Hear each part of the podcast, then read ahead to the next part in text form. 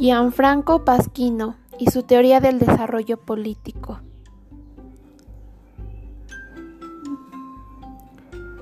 Ahora casi completamente olvidada, tal vez por haber sido reemplazada suplantada por el tema de democratización, la riqueza de los estudios sobre el desarrollo político contuvo un buen número de hilos teóricos significantes y útiles.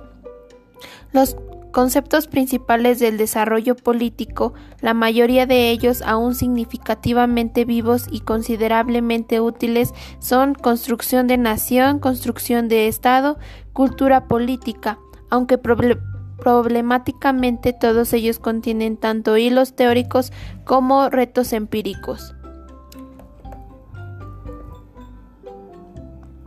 Argumentaba que hay mucho por